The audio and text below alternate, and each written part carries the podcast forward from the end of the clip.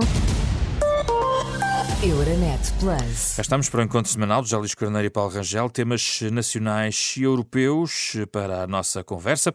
Boa tarde a ambos. Vamos avançar uh, com um tema que não é bem europeu, mas diz respeito ao mundo inteiro, uh, que tem a ver com a eleição norte-americana. As últimas horas, vale a pena recapitular, uh, Donald Trump falou em fraude, dando a entender que dificilmente aceitará os resultados das eleições, tendo em conta também que há muitos votos ainda por contar. Uh, Joe Biden diz que não é possível ainda garantir, mas que considera que a vitória está a caminho. Há um momento de espera em relação à contabilização destes, destas votações nos vários estados norte-americanos. Uh, Paulo Rangel, pela reação de Trump, sobretudo, uh, podemos esperar cavar ainda mais a fragmentação que já, já, já detectamos nos Estados Unidos, com muita atenção. De resto, os, os repórteres dão nota de um estado praticamente de sítio em Washington à espera de confrontos? Bom, eh, sinceramente, antes de mais, deixe-me dizer que, enfim, há aqui uma desilusão da minha parte grande com este resultado, porque eu considero que um dos fatores que mais degradou a vida uh, internacional e global foi a eleição de Donald Trump e a sua visão, eu diria, nacionalista, uh, protecionista e muito fechada, uh, fechar os, os, Estados Unidos ao mundo, uh, prejudicou muito todo, todo, todo a rede de relações internacionais, a própria defesa das democracias liberais no Ocidente. E, portanto, considero que uma possível, e que neste momento é claramente possível, e aqui estamos num, num horizonte 50-50, a reeleição de Trump seria, de facto, ainda pior do que a sua eleição, porque vinha reforçar uh, no fundo, esse tipo de política e de opção. E, portanto, não estou sequer a entrar na política interna americana, estou a dizer qual é a consequência para aqueles que estão de fora. E por isso é um tema muito europeu, porque talvez uma das grandes vítimas da política externa de Donald Trump é justamente a União Europeia e é a parceria com a União Europeia e com a NATO. E, portanto, eh, para nós é um tema europeu, não é um tema que esteja fora da Europa, é um tema transatlântico. Ah, agora, ah, é evidente que os resultados, que têm uma explicação e uma leitura que eu julgo que também não é muito difícil de fazer, mas os resultados apontam precisamente para aquilo que o José Pedro acabou de enunciar, que, e que era aquilo que estava previsto. Uh, no fundo, o que nós vimos nas últimas semanas foi toda a gente dizer que havia um risco muito sério de a eleição ser decidida uh, num Estado ou em dois Estados, por margem muito pequena, e disso exigir, isso levar a um litígio judicial. E, portanto, justamente este tete-a-tete, este neck-to-neck, em que estão Biden e Trump, vem a aumentar muito a tensão uh, e, e, e, eventualmente, vai terminar num litígio de tipo judicial cujo desenlace nunca se conhecerá. No Supremo Tribunal? Eh, também no Supremo Tribunal, embora eu aí, sinceramente, ao contrário de toda a gente, que dizem que há os conservadores fazem isto, quer dizer, esta matéria não é das matérias de conservadores ou progressistas, quer dizer, não é propriamente. A matéria de conservadores e progressistas tem a ver com as questões, sei lá, como a eutanásia, com a questão uh, da marihuana e, e, muitas outras, enfim, uh, uh, o Obamacare, são questões que têm muito a ver. Esta questão é uma questão tipicamente constitucional e, aliás, o Supremo Tribunal, ainda recentemente, a, a propósito da Pensilvânia, derrotou os republicanos com, e tem uma maioria conservadora. Portanto, é uma questão em que eu acho que os juízes têm uma visão muito mais neutral, mas a verdade é que uh, isto vem lançar, no fundo, dúvida, tensão, uh, uh, vai, vai retirar legitimidade ao candidato que seja eleito, qualquer que ele seja. portanto, a ideia de que teve que ser, teve que haver aqui, isso já aconteceu um pouco com o Bush filho, não é? E com o Gore na altura, embora o Gore tenha, eh, de uma forma, do meu ponto de vista, eh, com um grande serviço à América, desistido eh, numa fase final dos recursos em causa, e, portanto, sinceramente, eu acho que a tensão vai aumentar muito porque Uh, existe de facto um grande tribalismo neste momento na, na, na, na sociedade é, americana. É um tema... Existe uma divisão clara uhum porque os resultados espelham essa divisão. É um tema que claramente voltaremos provavelmente na próxima semana, porque vamos ter aqui uma contagem lenta de, do, dos votos. Uh, José Luís Carneiro, ainda tenho aqui um outro tema europeu, uh, rapidamente em relação a, ao panorama norte-americano, à hora que estamos a falar, uh, 224 grandes eleitores para Biden, 213 para Trump, precisam de 270 para ganhar as presidenciais. Bom, queria aqui manifestar a minha concordância com o que acabou de dizer o Paulo Rangel, ou seja, estamos perante uma situação que é bastante insólita, que é termos um candidato que declara a vitória quando, eh, por um lado, não compete esse candidato declarar a vitória compete a entidades que são entidades independentes perante as candidaturas e, ao mesmo tempo, aos sinais muito claros de uma América dividida e em confronto, o que é um sinal muito preocupante para o mundo. Nós habituámos-nos a olhar para a América como um farol das sociedades democráticas, pluralistas, dos valores constitucionais e, eh, independentemente do resultado final, eh, o que está a acontecer em si já eh, terá prejuízos sérios para a imagem da América no mundo, porque a América foi, desde o pós-guerra, sempre um farol dos valores fundamentais, não apenas naturalmente para os americanos, mas para os europeus para muitas regiões do mundo. Aquilo que podemos, naturalmente, como europeus, desejar é que, efetivamente, a sensatez, a ponderação eh, eh, se sobreponham à clivagem eh, que tem vindo a, a, demonstrar poder ser um dos caminhos que venha a ser adotado. Temos duas Américas que estão em confronto. De facto, uma América cosmopolita, uma América aberta ao mundo, defensora das liberdades, dos direitos e, sobretudo, do direito internacional e do multilateralismo. E temos uma outra América que olha para si própria e encontra no seu fechamento uma solução para os desafios eh, complexos com que está confrontado e com que o mundo se confronta.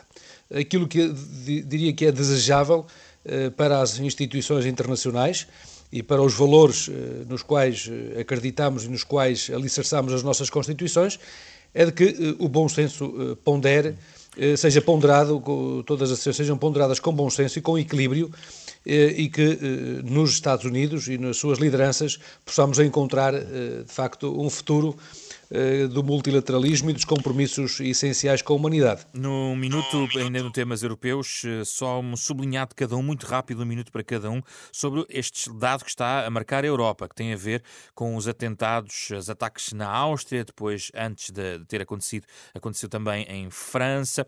Paulo Rangel, eh, qual é a principal nota que retira daqui? É o regresso de uma, de uma tensão que está a ganhar outra vez força na União Europeia em relação ao liber, aos direitos de expressão, à, liber, à liberdade religiosa? Vamos cá ver. Sinceramente, o que eu acho aqui, que é muito claro para mim, é que o problema do terrorismo, e nomeadamente do terrorismo fundamentalista islâmico, não desapareceu da Europa, portanto, nunca chegou a desaparecer, e tem agora aqui um recrudescimento, um aumento. Eh, portanto, isto é a primeira coisa.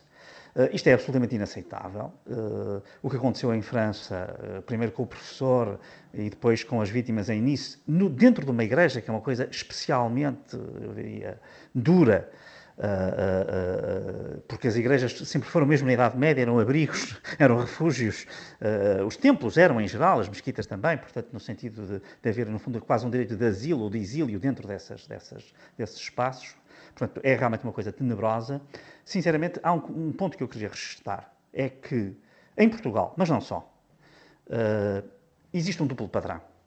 Quando morre um com violência policial em, uh, em, uh, nos Estados Unidos, há uma grande uh, solidariedade e que eu entendo perfeitamente e, e, e apoio até.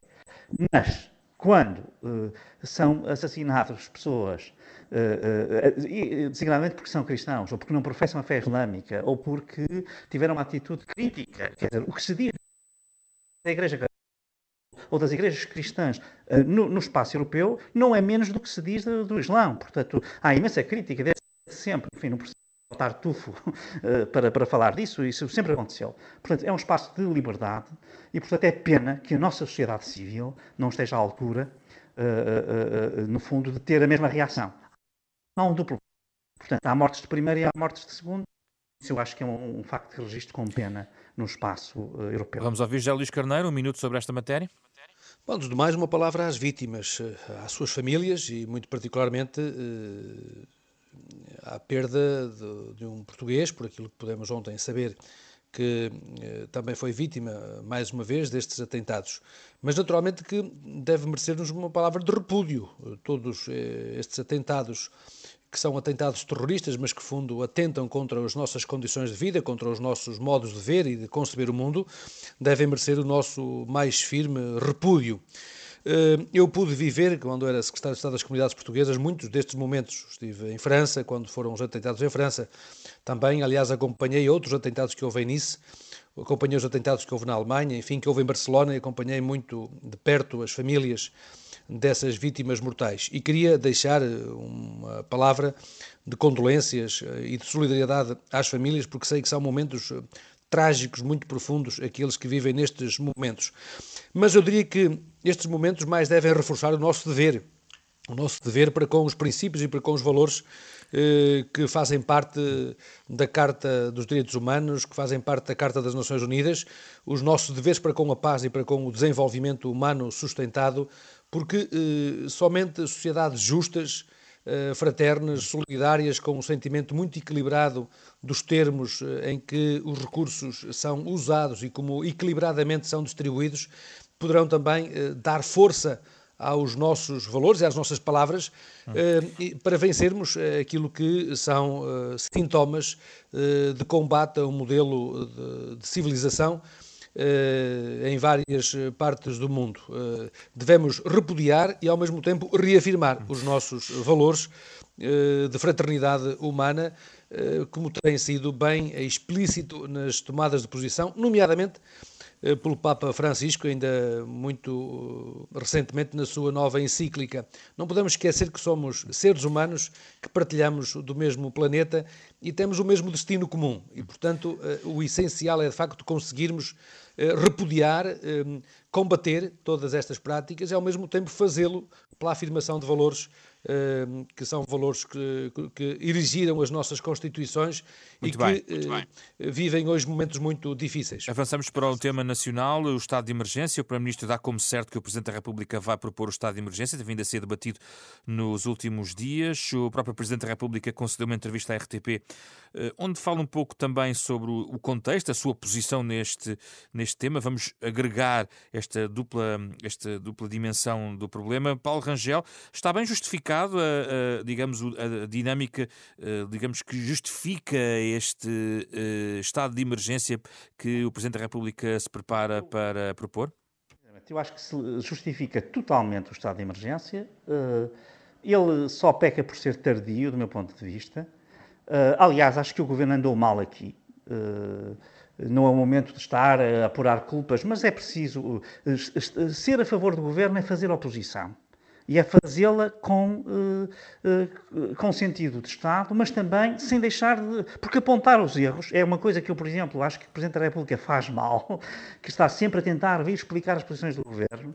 Eu sempre achei que um Presidente da República, por exemplo, como Mário Soares, que uh, tornava o governo de Cavaco Silva muito melhor, porque era muito exigente com esse governo. Como é que compreende Marcelo Rebelo de Sousa ao dizer eu sou o maior responsável pelo que aconteceu? Não, Disse Marcelo Rebelo de Sousa essa, essa afirmação não lhe fica mal, porque eu não acho que não é pelo que aconteceu, mas ele no fundo quer dizer que uh, é o mais alto magistrado da nação. Mas diz que deu tem, cobertura política.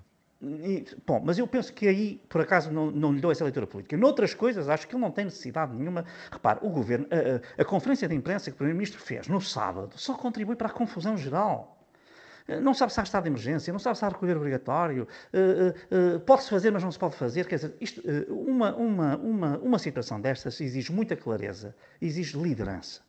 A situação em Portugal é uma situação extremamente grave, como aliás se vê hoje, pelo facto de uh, o Ministério da Saúde já vir permitir uh, a desmarcação das cirurgias programadas.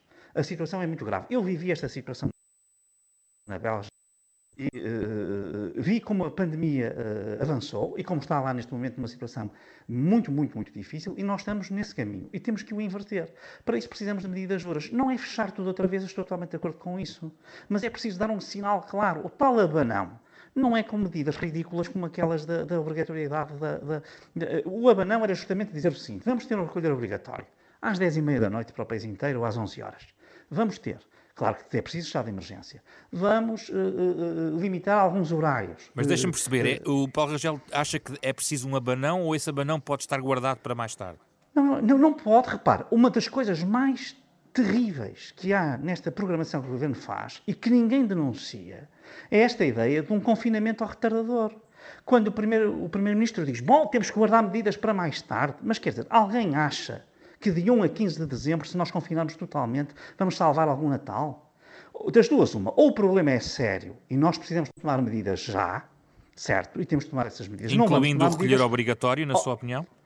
Eu, eu, acho que o recolher obrigatório, aliás, não estou sozinho, uh, curiosamente escrevi sobre isso ontem e já tinha dito isso, enfim, em várias ocasiões, mas em todo caso, não estou sozinho. Vejo, por exemplo, que os autarcas do Porto, que até uma grande parte deles é, é do Partido Socialista, estão perfeitamente de, de acordo com essa. E repare, isso não é apenas pelo que isso, não é apenas pelo que isso permite é também pelo que isso significa, isso, porque isso dá um sinal às pessoas de que estamos num momento especial, sem limitar o acesso ao comércio, a ir às escolas, a ir aos tribunais, mas as pessoas vão com outra consciência, com consciência de que estão numa situação excepcional e que na qual têm que ter. E é preciso que as autoridades deem este sinal. E, sinceramente, o que eu vejo Devo aqui dizer, e por isso acho que o Presidente devia ter sido um pouco mais veemente. Não era fazer oposição, não era estar agora a minar o governo, não, não é isso mas devia ter tido uma palavra de maior uh, distanciamento do governo a dizer que é preciso planear.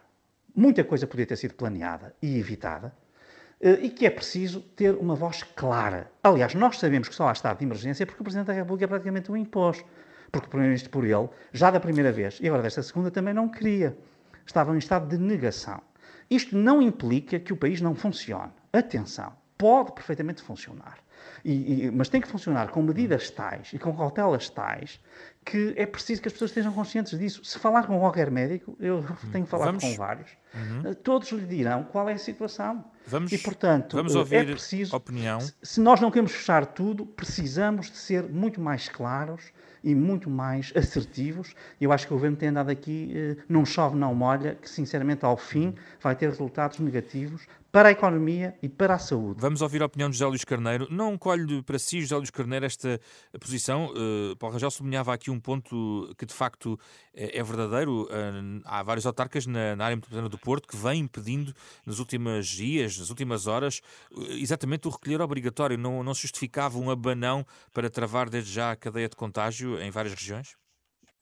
Sim, bom, eu queremos em primeiro lugar eh, dar conta de que o Partido Socialista manifestou a sua, digamos, eh, na qualidade não apenas de partido com representação parlamentar, mas também eh, apoiando a proposta do Governo, propusemos, digamos, a adoção do estado de emergência. Porquê? Porque entendemos que é necessário, entendemos que é necessário porque exige medidas que tenham conformação constitucional, porque há medidas que exigem uma conformação constitucional que somente o estado de emergência o permite, que devem, no nosso entender, ser proporcionais às necessidades e devem também ser limitadas no tempo uh, e devem ser adequadas aos territórios, porque, como se tem vindo a aprender, porque estamos todos a fazer uma aprendizagem, uh, é necessário adotar medidas que tenham também elasticidade suficiente para se ajustar aos diferentes níveis de, eh, de perigo eh, da própria pandemia em função da diversidade de territórios,